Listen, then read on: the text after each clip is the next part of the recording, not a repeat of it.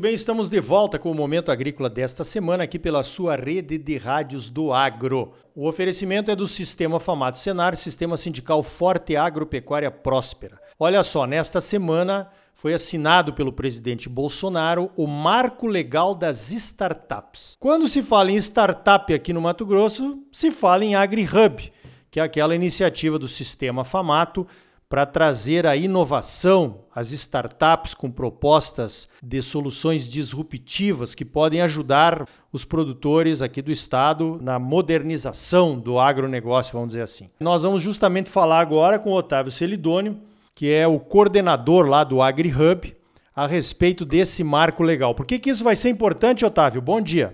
Bom dia, Ricardo. Grande prazer estar mais uma vez falando contigo e trazendo um pouco sobre essas informações, né?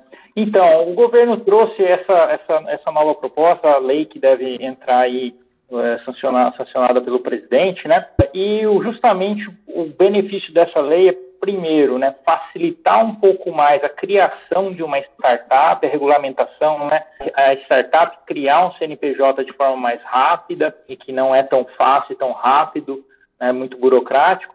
E outra, outro ponto bem interessante dessa lei, eu digo isso pela experiência que eu tive também ali dentro do Senar, que não segue o regulamento federal de aquisição, mas é algo próximo, bem baseado no regulamento lá da 8666, é a facilitação da contratação de startups por parte do governo. Então, vai ter um trâmite mais fácil.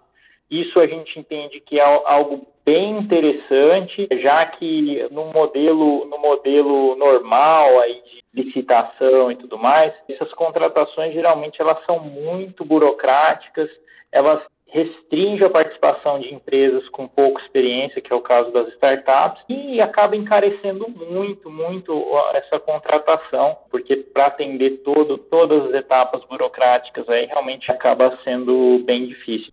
É, até porque startup é uma empresa que está começando, não tem praticamente nenhuma estrutura muito montada, muito ainda não está montada, né? Se for atender burocracia, aí que o negócio não decola nunca mesmo, né? Essa é a questão. É, a gente fala que o, mar, um dos principais marcos aí de uma startup é quando ela começa a emitir nota, né? Tem que emitir nota para começar a ter dinheiro, rapaz. E às vezes para ter essa nota fiscal aí não é fácil.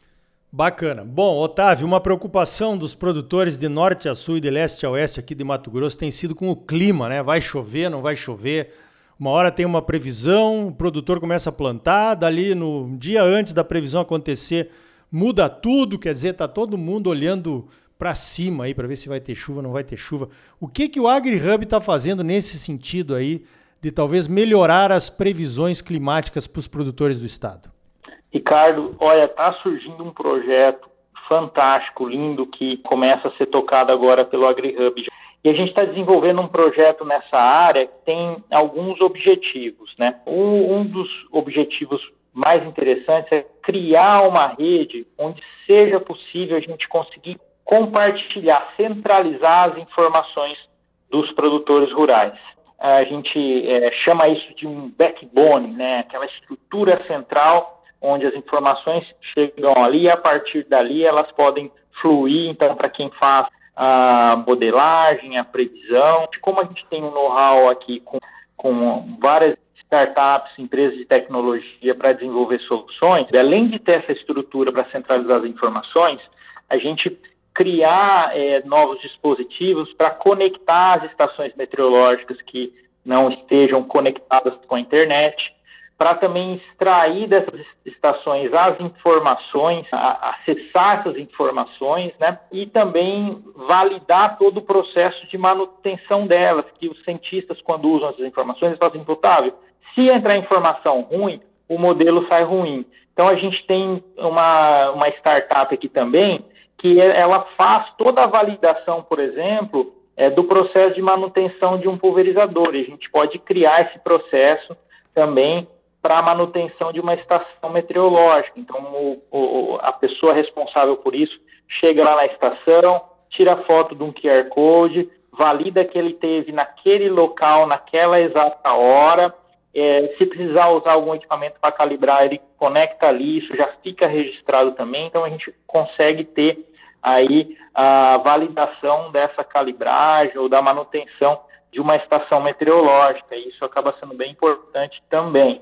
E por fim, Ricardo, eu acho que o grande ponto desse projeto é realmente um desafio que a gente tem aí de criar uma rede com equipamento que praticamente não existe aqui no Mato Grosso, que é o radar meteorológico. Então, a gente é, tem hoje bastante estações meteorológicas, né, que são estações que pegam velocidade do vento, chuva, pressão, umidade às vezes do solo, né, o nível de insolação, etc. E o radar é um equipamento diferente. O radar é um equipamento que foi criado na década é, de 40, ali durante a guerra, né? E que ele consegue emitir ondas e verificar onde tem nuvem, verificar o deslocamento dessa nuvem, o volume dessa massa da nuvem, e com isso a gente consegue estimar a precipitação. Então, o radar ele é um equipamento diferenciado. A gente está falando hoje nesse projeto de radares, chamados radares de banda X, que tem um raio de atuação de 60 quilômetros. Então, nós precisaríamos de uma rede de radares para atender todo o estado, mas não é uma rede tão numerosa como, quanto seria se fosse, por exemplo, de estações tradicionais, né? E esse equipamento ele traz esse diferencial, ele ajuda muito nesse nowcasting, que é a previsão de é, horas, assim, né, essa previsão de até 12 horas, é uma previsão que esse radar, com esse alcance, ele consegue trazer com muito mais qualidade e precisão, e também ele ajuda a trazer uma outra informação fantástica, muito mais qualidade, que é o volume acumulado de chuva por hectare. Como o radar consegue verificar exatamente onde a nuvem estava, para onde ela foi, e como ela acabou se dissolvendo ali, né? Esse equipamento ele consegue estimar com uma precisão muito mais interessante. E essa que é uma informação que às vezes a gente não percebe. Quem conhece o campo sabe, né, que as chuvas acontecem ali de manga, né? especialmente aqui no, na nossa condição às vezes ela não acontece de forma generalizada, e a gente, às vezes, está, assim, olhando um, um, às vezes até o canto do talhão, né, achando que é um problema é, de, de doença, de nematóide ou, ou, alguma outra questão aí, e na verdade é falta d'água, é diferença aí de acúmulo de chuva em algumas etapas do plantio. Então esse equipamento traz essa vantagem, né? Pensando nesse equipamento junto de uma rede compartilhada e validada de informações, a gente consegue, através disso, né, criar até um projeto sustentável, porque ao é, autorizar, por exemplo, um banco, uma seguradora a usar essas informações, a gente com as tecnologias hoje de rastreabilidade de dados e tudo mais, a gente consegue também é, custear, cobrar minimamente os valores para que, que esse, essa empresa, por exemplo, ajude a bancar a manutenção dessa estrutura. É um produtor, por exemplo, que tem um vizinho com várias estações meteorológicas também e tem o radar ali, ele não precisa às vezes adquirir esses equipamentos, ele pode através de uma estrutura dessa compartilhada fazer o uso, o, o uso dessas informações. Né? Então, é, é, esse é um projeto muito legal e que avançou agora porque a gente já conseguiu, inclusive, os recursos aí através do Fundo de Desenvolvimento da Soja, né, o FASE, e esse projeto, então, a gente é, acredita com esse início aí, a gente já vai poder ter algum equipamento de radar meteorológico e começar a estruturar essa rede, com certeza vai é, fazer, ajudar muito, muito os nossos produtores, né?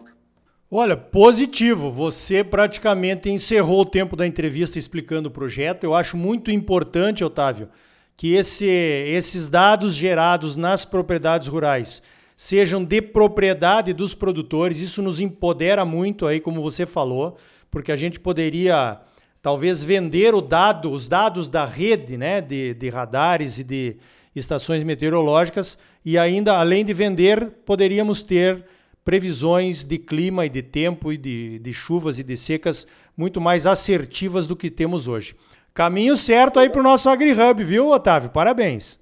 Exatamente, Ricardo. Hoje, com blockchain, com tecnologias desse tipo, a gente vai conseguir ter estrutura desse tipo, onde ele pode vender, dizer para quem ele quer oferecer essa informação e para quem não, e até né, possibilitar esse tipo de remuneração. Então, é algo que realmente vai ajudar muito a gente a desmistificar também essa questão da rastrear, entender quem está acessando o quê e dar mais segurança para quem está compartilhando informação. Então, esse é o caminho que a gente está tocando e a gente quer trabalhar muito para que haja esse ganha-ganha do produtor e do todo o agronegócio, de todos os agentes, e a gente, enfim, gere essa, essa rede produtiva.